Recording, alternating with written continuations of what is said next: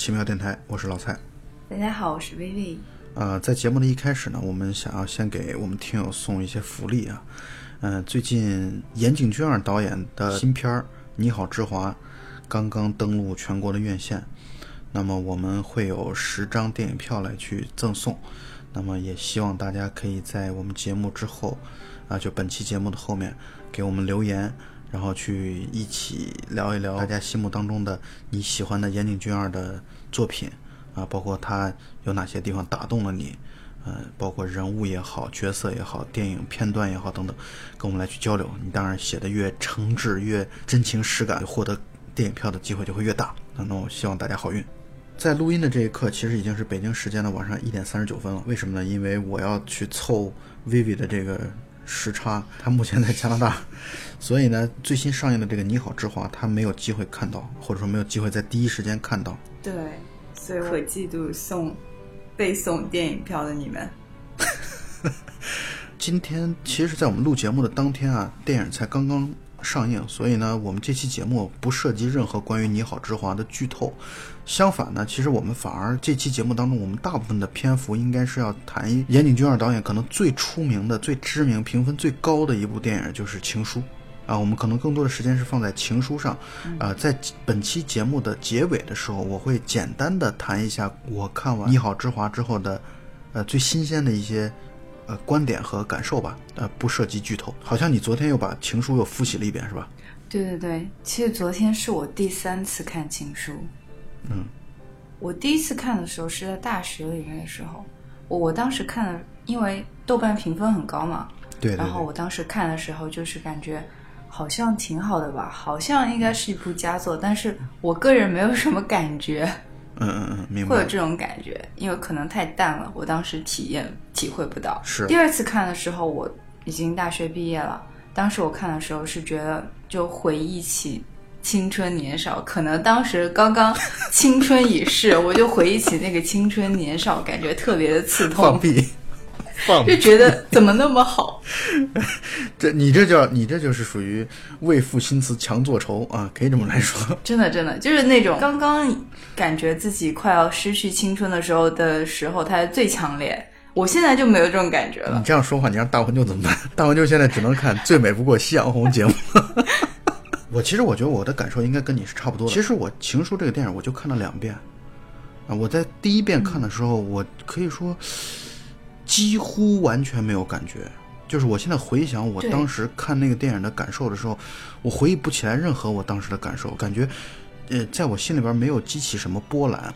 嗯、觉得它是个不错的电影，而且拍得很美，这点毋庸置疑。这其实也是岩井俊二的电影的一贯的特色，就是拍得很美。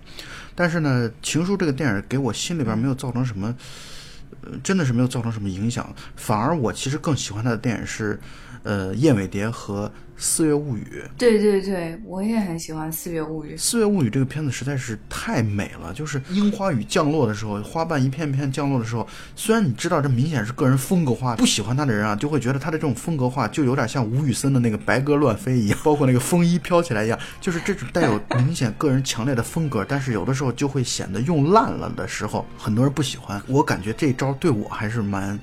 受用的，就是它的这个樱花雨啊，然后这个整个的，包括在《花与爱丽丝》当中也有这样的一些桥段。但是我个人更喜欢的《四月物语》和《燕尾蝶》。《燕尾蝶》呢，可能是因为它的这种剧情性很强，然后同时呢又带有一种特别特别聪明的感觉，就拍得很聪明。这个剧情的进行啊，就特别的抓人，很聪明。所以呢，反而《情书》在我对它的观影当中，我没有特别强烈的感受。但即使是情书，岩井俊二也是拍的相当聪明，逻辑相当的严谨。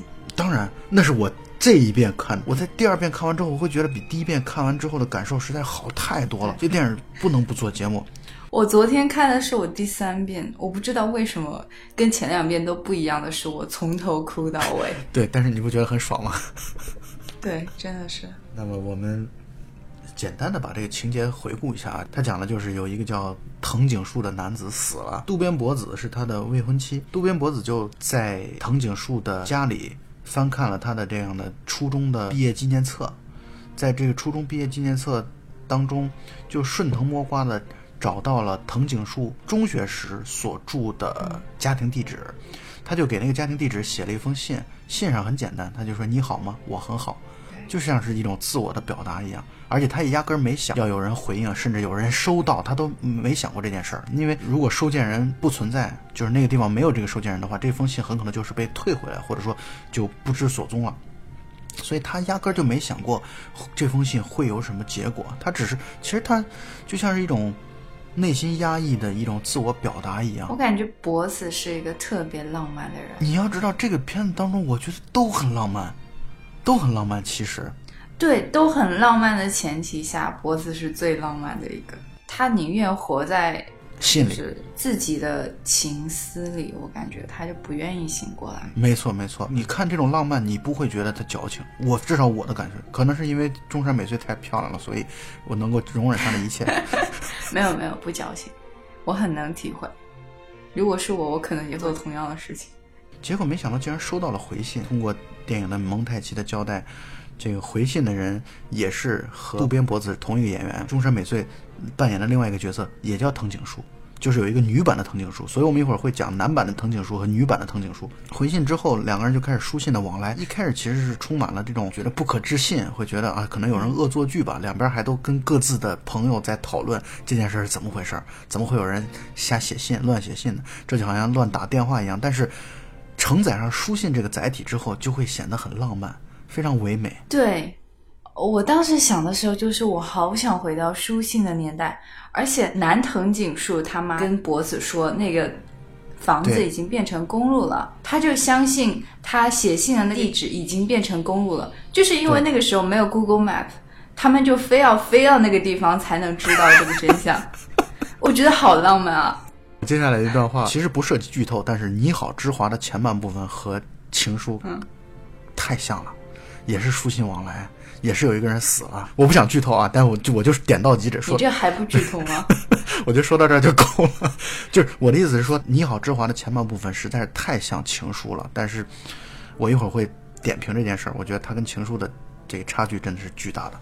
那我们继续回到情书的这个本身啊，我一开始也是很疑惑的，就是那封信为什么会收到啊？我就是为什么会收到那封信？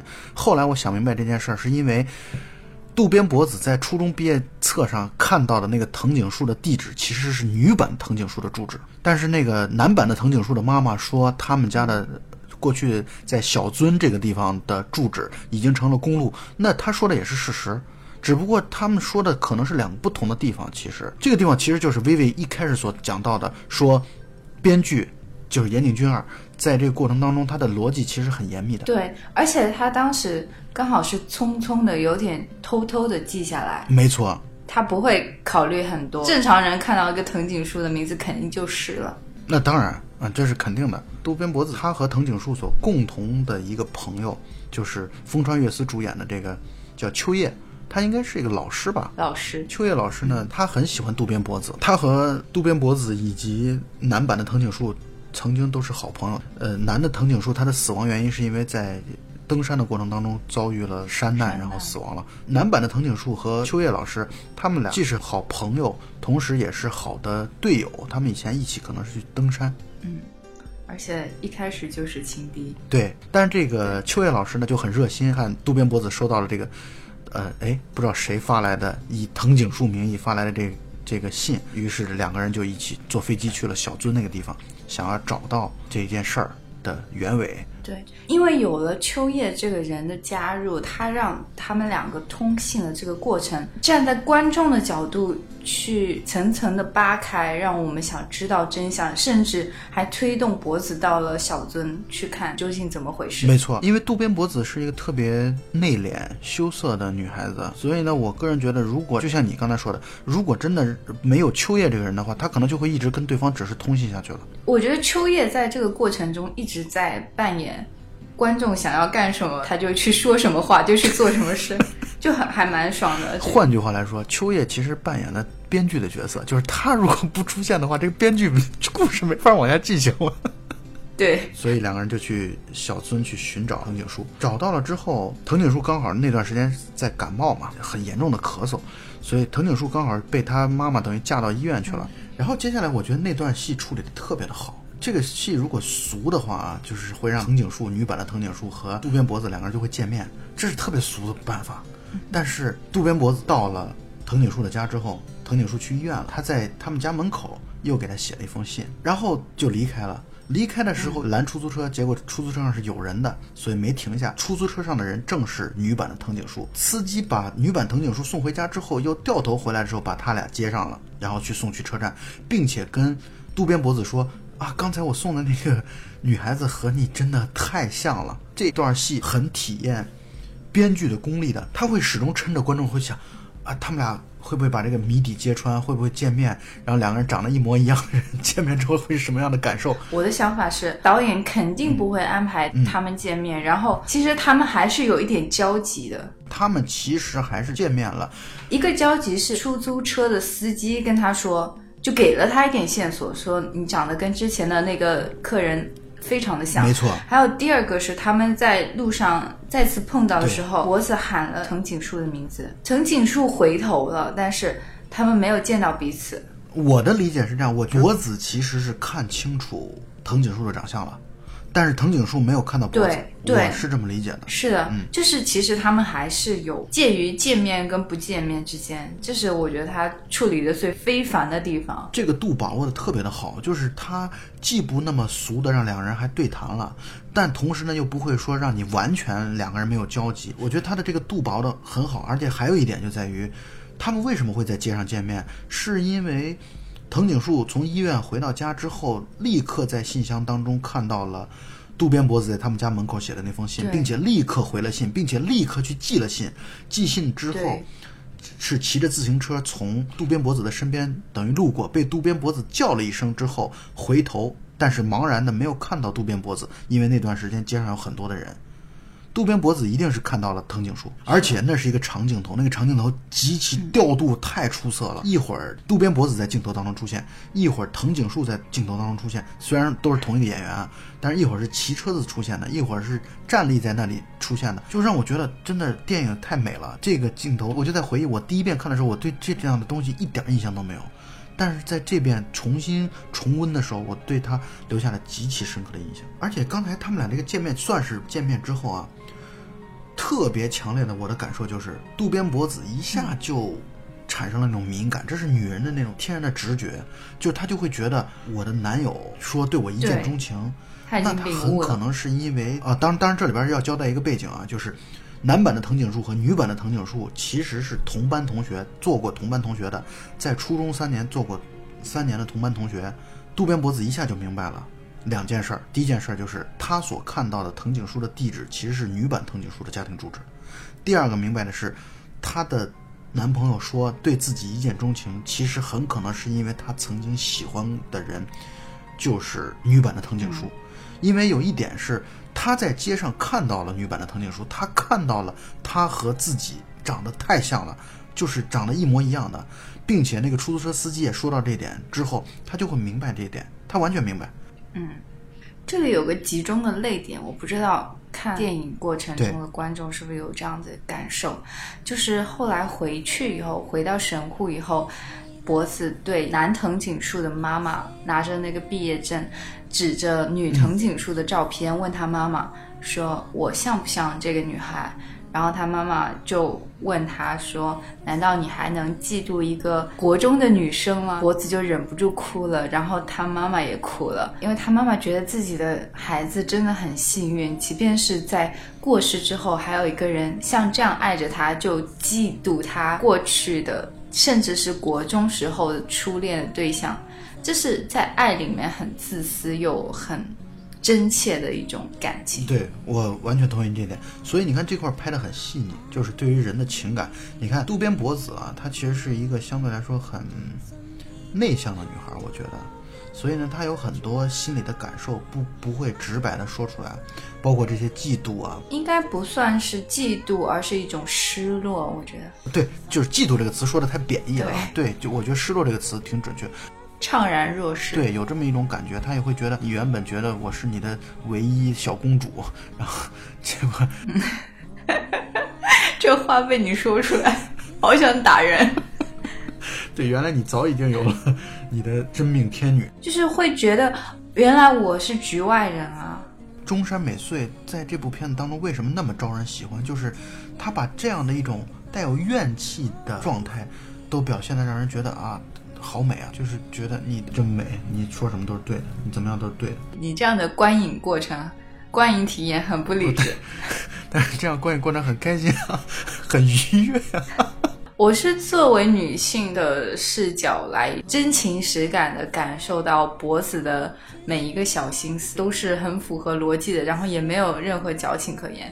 就他的失落是有真实的理由支持他失落的。我觉得他对藤井树一直还是挺友好的，他们两个人之间都是蛮蛮友好的那样的一个状态，所以他就借此机会，他也大概猜测到一些东西之后，他就想。听到女版的藤井树来，可以多回忆一些自己男朋友在中学时候的这样的一个状态和生活。他还在信中写到：“说我能不能最后求你一件事情，能不能告诉我关于你们之间的回忆，让我知道我原本不知道的他的另一面？”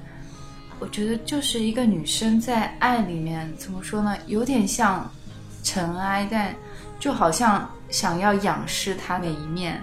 你知道吗？我的理解就是这种爱就很深嘛，就是它其实很深的爱，也不一定是说很深的爱，这是女生在爱情、恋爱里面的一个无法磨灭的好奇心，就写的很真实，就很少女心思。嗯，于是女版的藤井树就开始回忆为数不多的和男版的藤井树的之间的一些交集。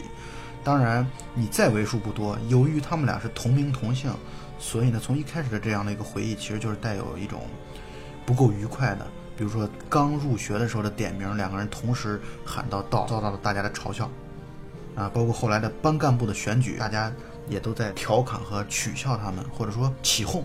这一点我觉得也很真实。我们在小学或者中学的时候，特别喜欢去调侃说，你看谁又喜欢谁，或者特别喜欢起哄，谁又喜欢谁，他又喜欢他，等等。对，中二时期的无聊嘛，很很快乐的这种这种起哄，其实。所以班干部选举后来他们俩双双的成了图书委员，就是相当于学校的图书管理员吧。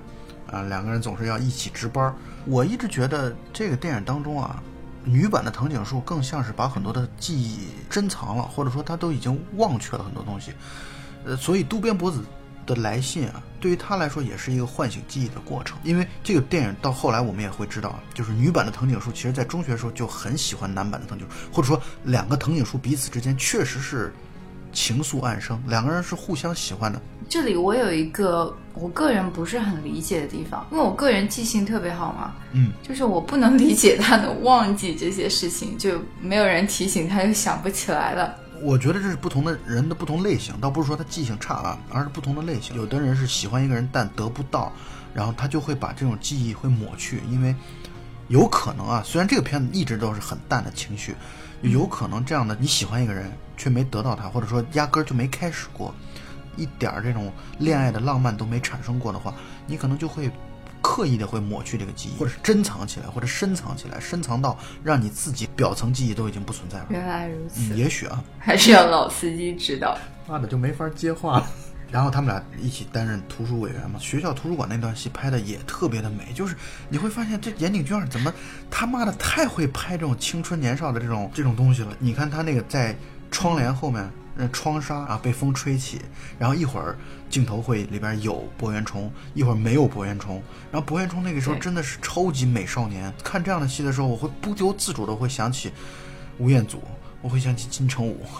我会把我头脑当中那些美少年全部都往这里边扔，但是我觉得博元崇更有一种柔弱感，更有一种中学生的感觉。对对对，因为这个时候博元崇其实只有十八岁，所以我觉得他演这个角色是很合适的。好想掐他脸。他在这个片子当中，他总有一种受气包一样的那种感觉，就是总有一种委屈感，就总有一种被人欺负的那种自己不开心的那种感觉。当然，这种不开心的感觉，更多的也可以理解为是一种装酷，或者说。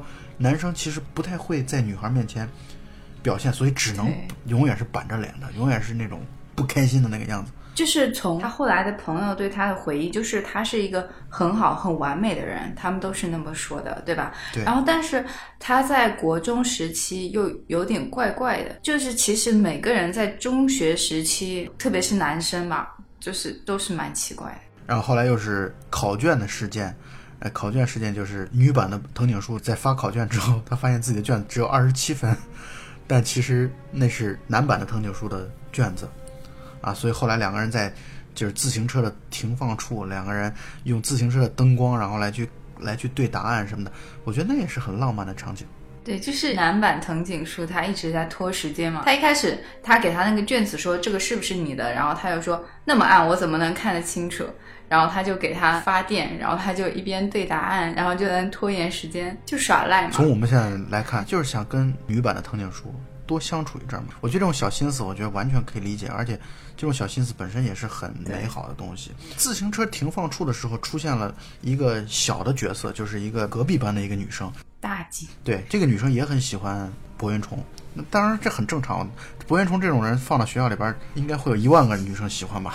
我觉得博元崇应该是最符合中学女生的那种同龄班级当中的那种，或者说高一两级的那种男生，就是女生会喜欢的那种类型，最符合我觉得比较柔弱的那种感觉，但是又很美，特别俊美。还是说一句话就是长得好看？对，长得太好看了，实在是太过于的好看了。所以隔壁班的那个大井同学呢，就让女版的藤井树来帮他来做红娘。然后这个地方有一个特别好玩的细节是，女版的藤井树去问博元崇，就是男版的藤井树问他有没有喜欢的人。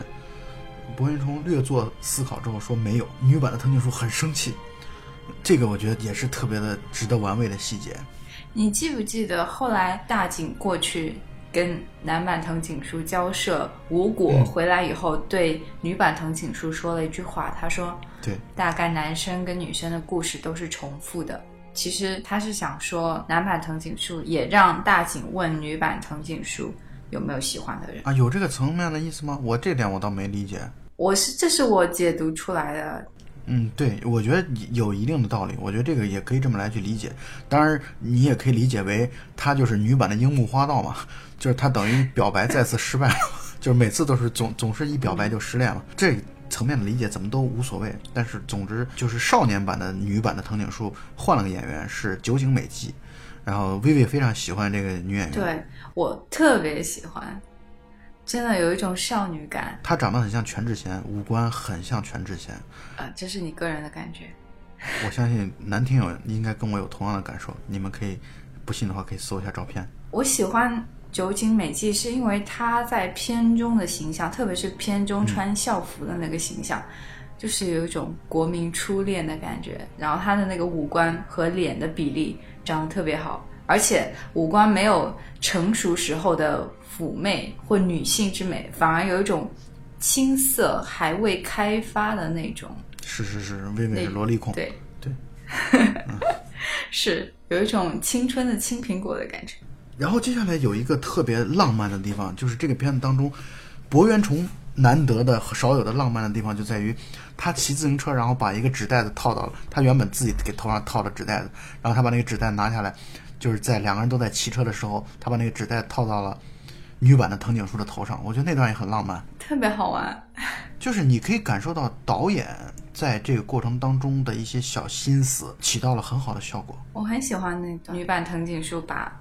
最后刹车把那个袋子拿下来的时候，一脸受气包的样子，哇，太可爱了，好想捏他脸。你现在已经想捏捏两个人的脸了。我可能就是喜欢青春年少，跟男女无关。还有一个有意思的细节就是，女版的藤井树其实，在片子当中啊，就是后来是在市立图书馆里边工作的，这相当于沿袭了自己中学时的传统。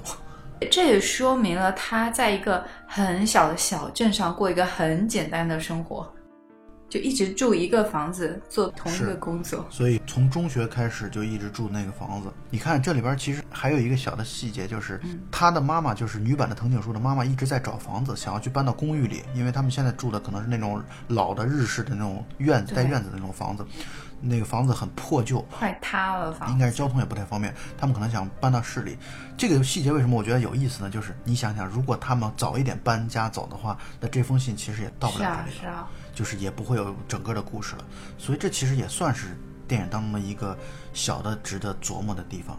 对，渡边博子和女版的藤井树的书信往来再继续进行，渡边博子又提出了一个小的请求，就是看女版的藤井树能不能回到自己当年和她的男朋友，就男版的藤井树共处的那个中学，再去拍一些宝丽来的照片给他寄过去。所以呢，女版的藤井树就回到了自己的中学校园当中，并且遇到了自己当年中学的某一个老师。那个老师很酷的地方就在于可以回忆起每个同学的座位以及学号。对啊，我突然想到这个片子里面有好多念旧的人，对，怀旧的人，对，比如这个老师，比如他的爷爷不想搬家的爷爷，没错，比如永远都不想从过去里面走出来的渡边博子。博子，嗯，对，其实这个老师的设定可能有这样一种加成暗示吧。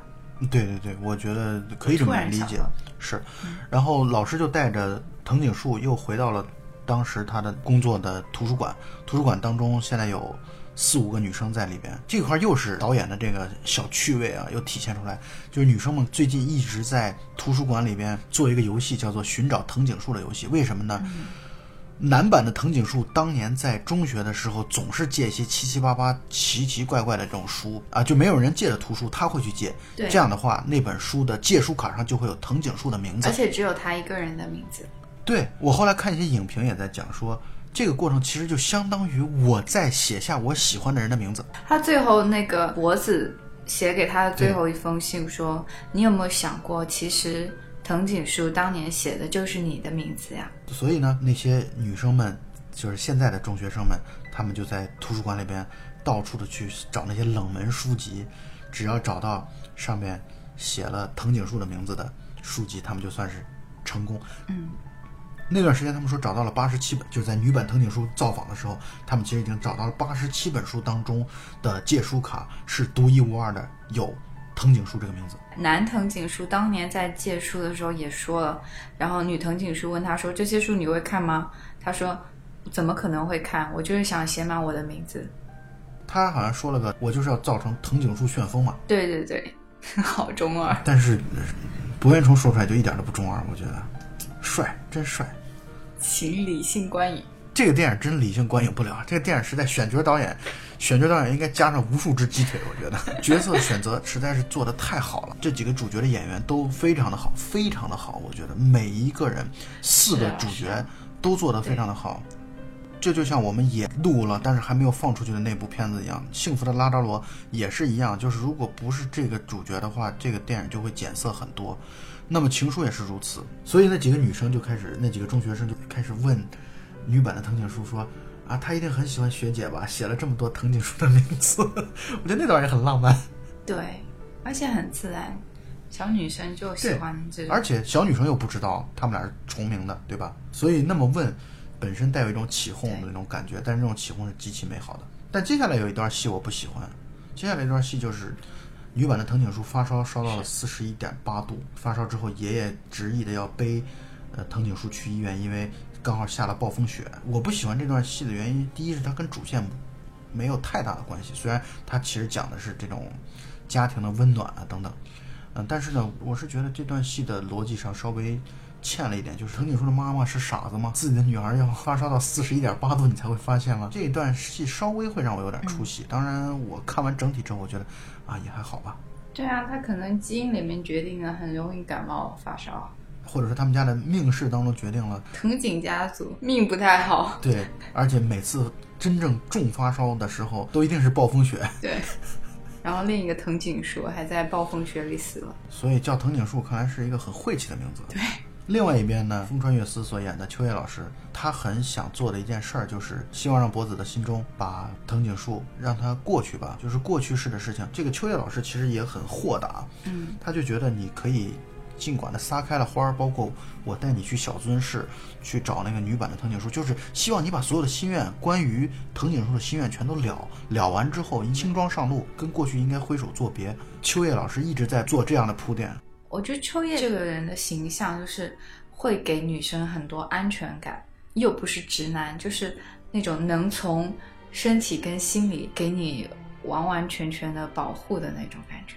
因为他从来没有强迫过，就是希望博子自己走出来，然后他希望通过他的推动能够帮博子走出来。其实已经三年了，他一直在做这样的事情。但是他的第一段强吻那就是强吻，强吻那是三年以后的事情，他觉得差不多了。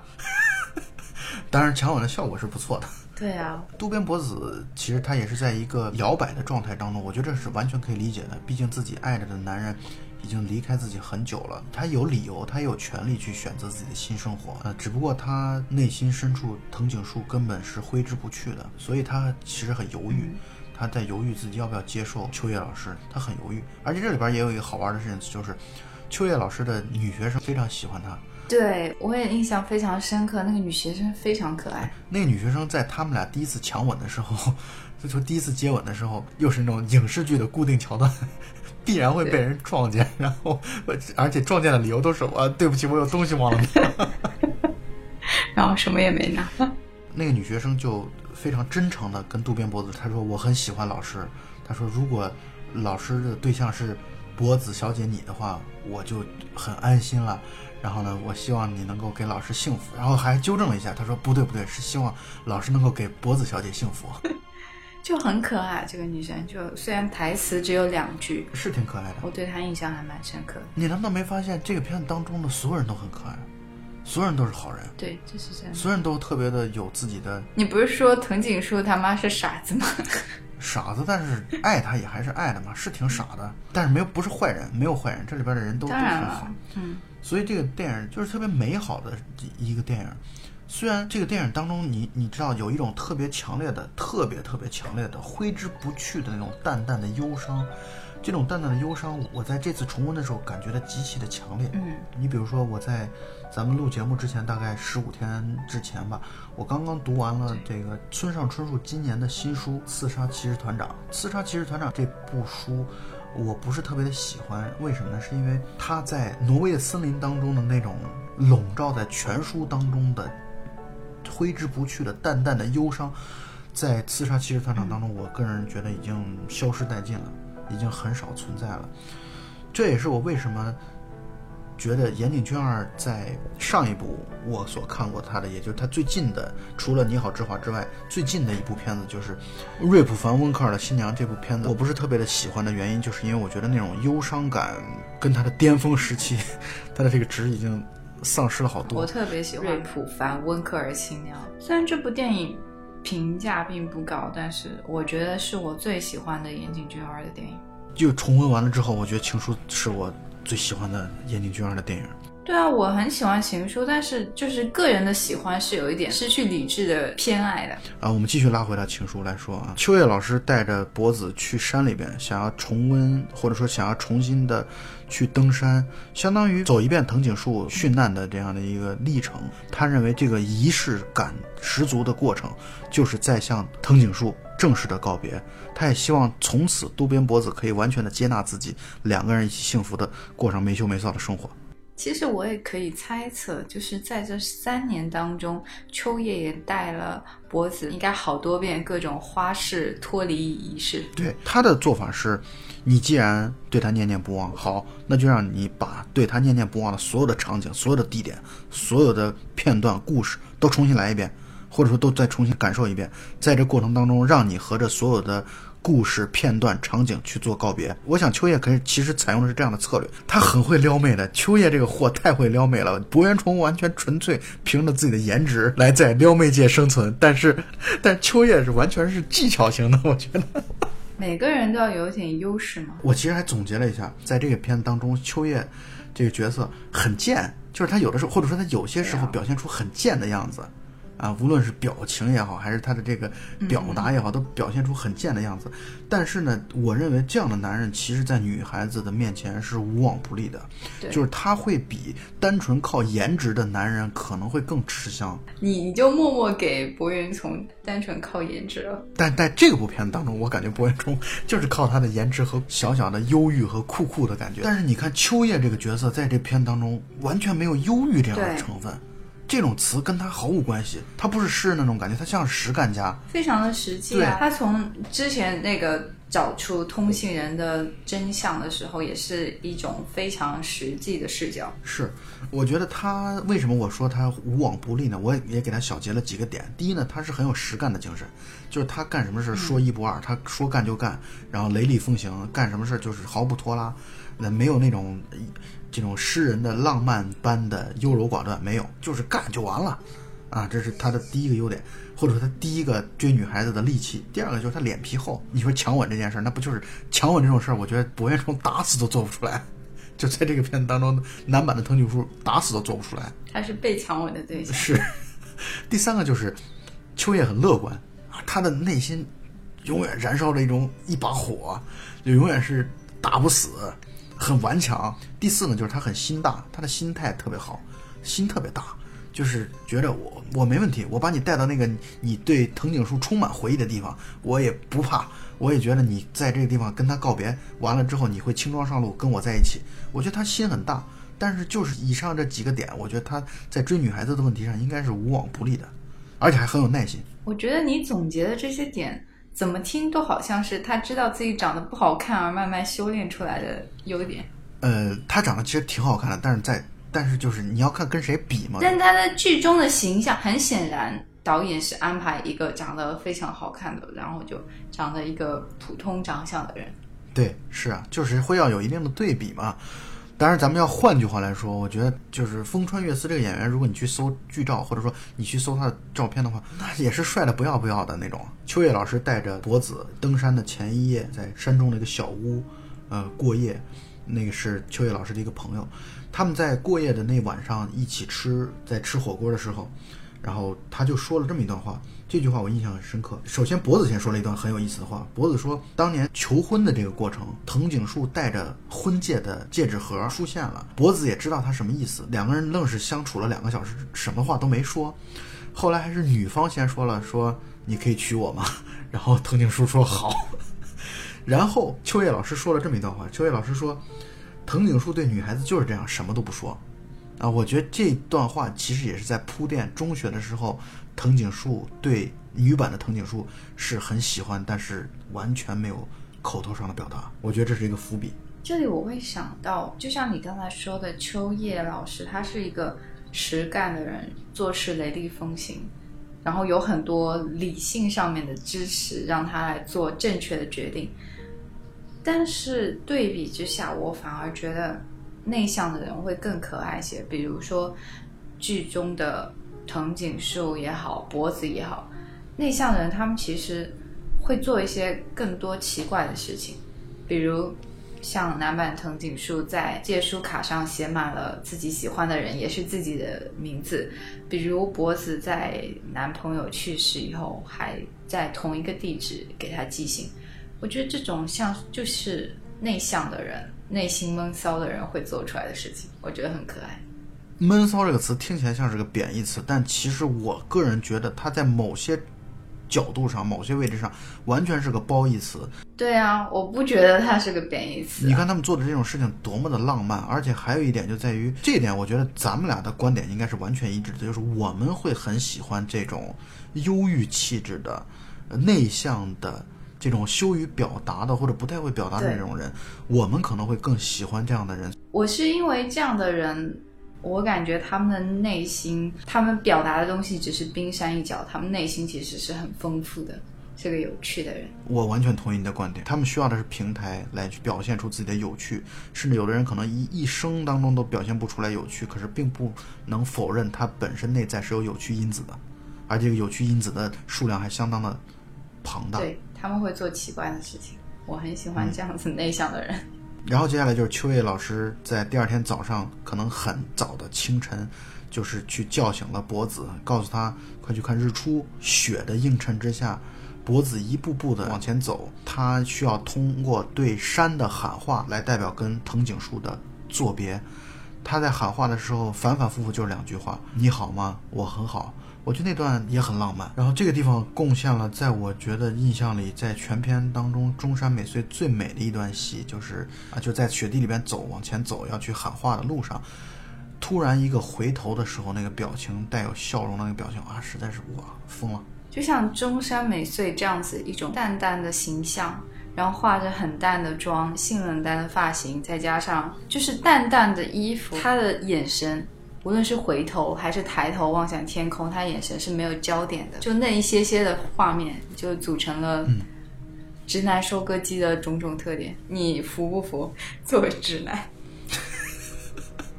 我不管，反正 总之，我觉得这片当中的中山美穗和柏原崇都太好看了啊！当然，那个酒井美纪也也没得说，但是就是主要还是那那两位让我觉得看这个电影真的是一个特别大的享受。他最后在山里面对着山谷喊：“你好吗？我很好。”这句话其实是他一开始写信给藤井树开头的第一句话。没错导演在拍这个对山里喊话的这个画面的同时，女版的藤井树刚好在医院里面抢救，然后他那个画面是来回的切换的，是在不同的空间里面，同一时间里他们在说的这样一句话，有一种宿命感。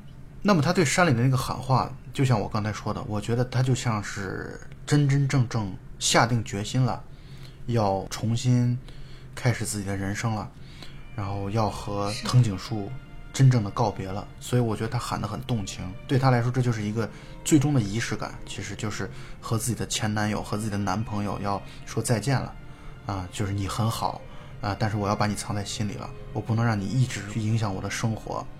嗯，我得要去寻找自己的，或者说追求自己的新的幸福了。我觉得就是这样的一种态度吧。但其实他什么都没说，而且我对他是否能通过这次仪式走出去，还是心存怀疑的。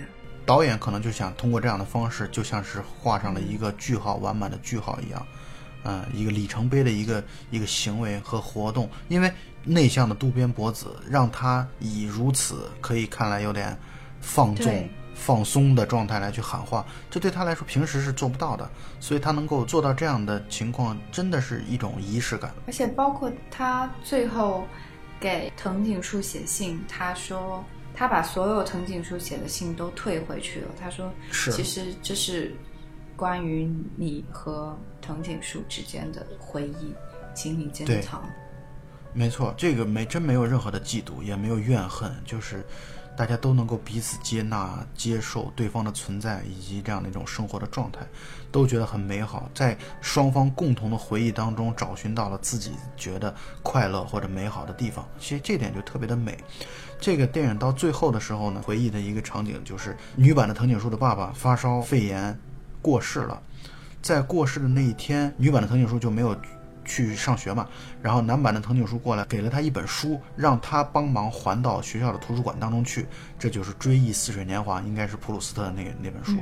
然后女版的藤井树在一周之后，因为他爸爸去世的时候刚好是新年嘛，在假期结束之后再次回到学校，才知道男版的藤井树已经转学走了。然后故事安排的非常巧妙的地方就在于，成年之后的女版的藤井树，也就是中山美穗所饰演的这个角色，她不是遇到了那个四五个在图书馆的那个女学生吗？那些女学生相当于她的学妹，学妹们结伴的来找藤井树，并且说他们又再次发现了，就是在寻找藤井树名字的这个借书卡的这个游戏当中，又找到了一本书，就是。追忆似水年华，这是当年男版的藤井树在走的时候的留下的表白。他在借书卡的后面画出了少女时代的藤井树的模样你就会觉得让岩井俊二拍出这个就一点儿都不俗气，觉得特别的顺理成章，很美啊。让谁俗气了？它本来就是一个很好的故事。我就觉得，如果换一组演员，真的或者换一个导演的表达的方式，我觉得就真不一定了，就会很多时候会让人觉得哇，切，什么玩意儿嘛，俗，好俗啊！我觉得岩井俊二身上存在这样的一个魔力，我一会儿会在讲《你好，之华》的时候，我会说到这一点。他身上存在一个魔力，他像是一个氛围型的导演，就是你看他的电影的时候，你就会觉得哦，这是岩井俊二式的电影，你会觉得这种氛围决定了你会很进入他的氛围，他就像一个魔法师一样，你进入到他的世界、他的氛围之后，你会觉得啊，他做的真棒，他做的真好，对我，我就要带入这样的模式的故事。是是是是，或者说你就会抛出一些你的挑剔、你的苛刻，你会把这些词全部抛到九霄云外去。这个电影的结尾特别特别的好，就像你刚才说的，女版的藤井树不是收到了渡边博子退回来了自己写的之前所有的信吗？然后他本来还想给渡边博子再写一封信，写的那封信是其实是想告诉渡边博子，当年在借书卡当中他发现的秘密是藤井树也喜欢自己。他最后的这封信并没有寄出，其实说白了，这其实就是他自己的回忆，他自己的记忆，或者他自己的经历，他不需要跟别人分享，他也不需要去刺激渡边博子。我觉得这是一个很美好的一个结尾，对，特别的收敛，点到为止的感觉。非常收敛，非常非常收敛。故事基本上就是这样了，对吧？是我有这样的一个想法，就想跟你分享的，就是这个故事明显是充满了很多的，其实充满了很多的缺憾。渡边博子可能有缺憾，因为她的男朋友死了嘛，没有办法跟自己共度一生，这肯定是一种缺憾，这肯定是一种遗憾。女版的藤井树也是一种遗憾，遗憾就是二十几岁之后，她才知道哦，原来当年自己暗恋的男生竟然也暗恋自己，她其实也是有一种淡淡的忧伤和遗憾在里边的。对于男版的藤井树来说，也其实遗憾，就是他本来其实我的理解是，他在那个新年送书的时候，他其实是想要当面向女版的藤井树表白的，但是恰好遇到了藤井树遭遇了家庭的变故，他父亲去世了，他只能说节哀顺变。我觉得他们三个人身上都存在这种青春的遗憾，但是其实就是这样一种错过的感觉，它就变成了经典。历史，变成了故事。对，而且我想跟你分享的话就是，有一个选择题，就是圆满但是不美丽和美丽但是不圆满，你会选择哪一个呢？我当然选择第二个了。就是美丽而不圆满，是吗？对啊，我觉得其实作为当事人来说，很可能你会想要去选择圆满而不美丽，就是故事都很圆满，但是就缺乏了很多的美感，缺乏了很多的缺憾。这也因性格而异吧。是是是，你看光做这个选择题就本身就是一个特别有趣味的事情。听友们也可以做出自己的选择，也可以在我们节目之后，呃，留言给我们，评论给我们，包括你也可以加入我们的微信群，一起来我们来讨论，你会选择美丽而不圆满，还是圆满而不美丽？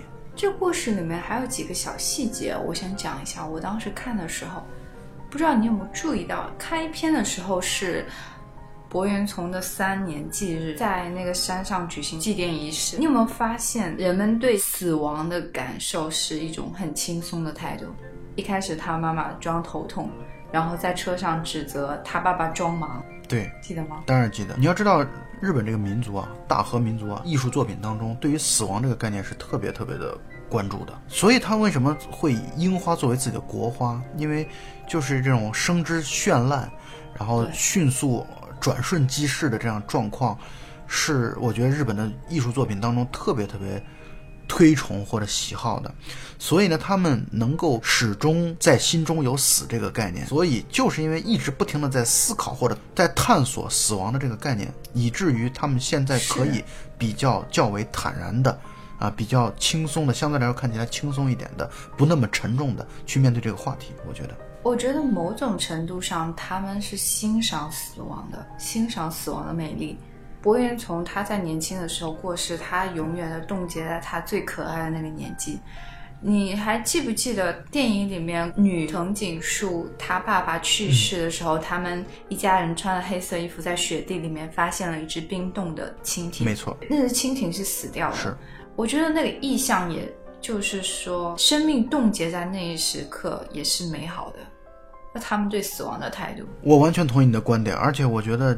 这其实就体现出来，岩井俊二是一个文艺片导演，因为那段特别的文艺，拍那个蜻蜓那段戏是特别特别的文艺。我很喜欢蜻蜓那个场景。对，蜻蜓冰冻在呃冰雪当中，然后保留了最完整的一个姿态，这其实就是一种生之绚烂，然后死之完好。因为我一开始其实还蛮奇怪的，他爸妈对儿子的忌日的那种随性，但是越看到后来越明白他们是的死亡是怎样一种态度。没错，我昨天看完这个电影，真的是在哭了两小时以后，久久不能入睡。我一直在回忆，我觉得暗恋是件很美好的事情。我在回忆我自己有没有没有来得及告白的这样一种暗恋，其实上并没有，这是我人生的一大遗憾。微微很遗憾的在于两点：第一，永远都是别人先向他来告白，所以就没有存在暗恋的对象，所有人都主动的来去向自己的来去，就像佃户交租子一样，过年必须要走的一个流程，所以他很遗憾在这件事情。第二，就是他的性格不允许自己有暗恋，他一旦有什么想法，他一定要说出来。我说的没错吗？对，是的，是的，是的，我就觉得自己好没劲啊，一点都不美丽。哦，我看到一句影评，他是说《情书》这部电影在这个大家都在倡导或者大家都执着于爱到你的年代，然后让我们来感受一下爱你仅仅是爱你的纯正跟香甜。嗯，我觉得这句话说的很好。对我如果在这句话上，我再借题发挥的再补充一下，我觉得它让人体会到爱不到你的这样的一个美丽。我觉得对，原来爱不到也这么美。是，我之前有段时间，我看了很多关于网友分享的一些自己小时候经历过的一些暗恋的一些故事，真的非常美，真实而美丽。我节选几个读一下。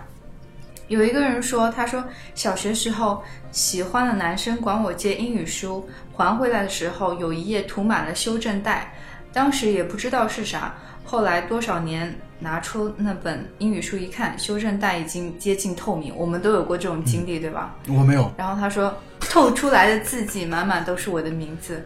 哇！我读到这个故事的时候晃了一下。我们当年都会用修正带，怎么就没有发生这样的故事？啊，你说的是修正带都会用，对我们用的是修正液，这就是年代的隔阂。这修正液也一样，修正液你日子久了以后，那些字都能透出来，对吧？薇薇因为读完这个故事之后，决定要回家把自己当年涂满修正液借给男同学的那些书本都拿出来，再来看看修正液底下藏了什么样的秘密。你们都没有小时候遇到这种故事吗？就是在那种情窦初开的年纪，会有很多自己给自己加戏的宿命感，就觉得我们是命中注定的一对。比如说你们两个买了一样的笔，哦天哪，我们是命中注定的一对。然后一样的手套，更不用说是一样的名字了。是的，李建国和李建国。我突然想到了一件事，就是我台之前做了一百多期节目了，好像关于爱情片，我现在搜肠刮肚的想，好像没有做过纯的爱情片吧？其实《阿飞正传》算啊，然后还有一些还没有制作完毕，但是录了，明年才上映的。所以薇薇算是我台的爱情话题担当。其实我并不是一个看很多爱情电影或者是爱情电影观影量很大的人，对，但就是有天赋。但我不知道为什么本台的爱情主播担当就……其实换句话来说，就是因为本台的女主播实在是太少了。你设想这样一个画面：江本和贾老板两个人 聊爱情的电影，你不觉得作为听友，你如果是听友的话，你会觉得心里很恶心吗？哦，我明白了，明白了。那我接着分享一下我看到的其他的。恋爱小故事，然后有人说，学生时代喜欢一个人，连作业本放在一起都觉得幸福，对吧？这是挺酷的。还有人说，那时候我和暗恋的女生买了同一个型号的自动铅笔，每天一拿那支笔来写作业，我的心就砰砰乱跳。有一天，她的自动笔坏了，便要我帮她来修，我当场就能修好，但却说第二天给她。放学了，等同学都走了，我随手解决了他铅笔的问题，接着把我们俩的铅笔分别拆开，能有多碎就有多碎，然后互换了里面的很多零件，又重新组装起来，这样我们就能永远在一起了。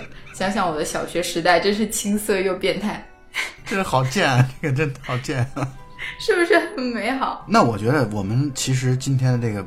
大家的留言啊，如果想要获得电影票的话，我觉得你可以写一些自己曾经发生过的关于暗恋的小故事。我觉得越美越好，我想读。对，我们下次可以，如果有一些很好的故事的话，我们可以在以后的节目当中可以来去做选读。关于情书的分享，我们基本上就到这里。那么最后，我再稍微花一点时间来说说我刚刚看完的《你好，之华》的一点点感受。第一个就是我想说的是，《你好，之华》这个电影太岩井俊二了。虽然里面全是中国的演员，但是太严谨俊二了。从调色到音乐，尤其是音乐，这个电影的剧情其实我觉得很一般，或者说剧情当中其实还有一些我不满意、不喜欢的地方，限于不能剧透，所以我没法说。但是呢，我是觉得音乐实在是做的特别的好，而且就是岩井俊二式的音乐，因为这个电影的音乐字幕一出来就是岩井俊二。虽然我还没有看过。但是我看到有人说《你好，之华》就是大连版的情书，可以这么来去说。但是呢，它跟情书就还不太一样。然后第二个呢，就是我想说的是，这个电影《你好，之华》这个电影从剧情的角度来说很一般。为什么呢？就是岩井俊二其实过往的作品当中啊，我觉得有两个关键词，第一个关键词是唯美，第二关键词是残酷。你比如说，我觉得《情书》和《四月物语》就是他唯美的代表作。然后像燕尾蝶啊，和尤其是莉莉周，莉莉周是她残酷的最极端的代表作。那，我是觉得《你好，之华》的问题就在于，唯美呢又不够唯美，残酷呢又不够残酷，所以我觉得剧情上不够过瘾的感觉。第三个呢，就是这个剧情当中知南的前夫的设定非常糟糕。啊，至于知南是谁，知南是谁，你们自己去看吧。知南的前夫的设定非常糟糕，是胡歌演的。胡歌的演技在这片子当中虽然只出现了很小的一段，演技很出色，但是这个角色的放在这里以及讲这个角色的故事本身，在我看来就是失败的。呃，我不喜欢。第四个呢，就是我在上一个看他的电影是瑞普·凡温克尔的新娘。其实这个电影我不是很喜欢，我跟薇薇在这点上观点是不一致的。我不是很喜欢这个电影，因为我觉得它不是我心目当中的岩井俊二式的电影。但是呢，《你好，之华》这个片子虽然剧情一般，可是却是岩井俊二式的电影。所以我想在节目的最后说一句啊，欢迎回归岩井俊二。当然，我们今天其实主要在谈的是《情书》，因为重温之后觉得这个电影有很多的话想说。我觉得薇薇应该也是如此。希望有些之前年轻时候看过这部电影的朋友，我也特别强烈建议能够有时间再看，会有不一样的感触。而且你会更加觉得像中山美穗啊、酒井美纪啊、柏原崇啊，都特别特别的美好。反正我观影的过程是极其的享受，而且这种淡淡的忧伤，嗯。嗯，也会让作为观众来说是有一种很享受、很很沉浸的感觉。那么本期节目就到此结束啊，大家再见。好，大家下期再见。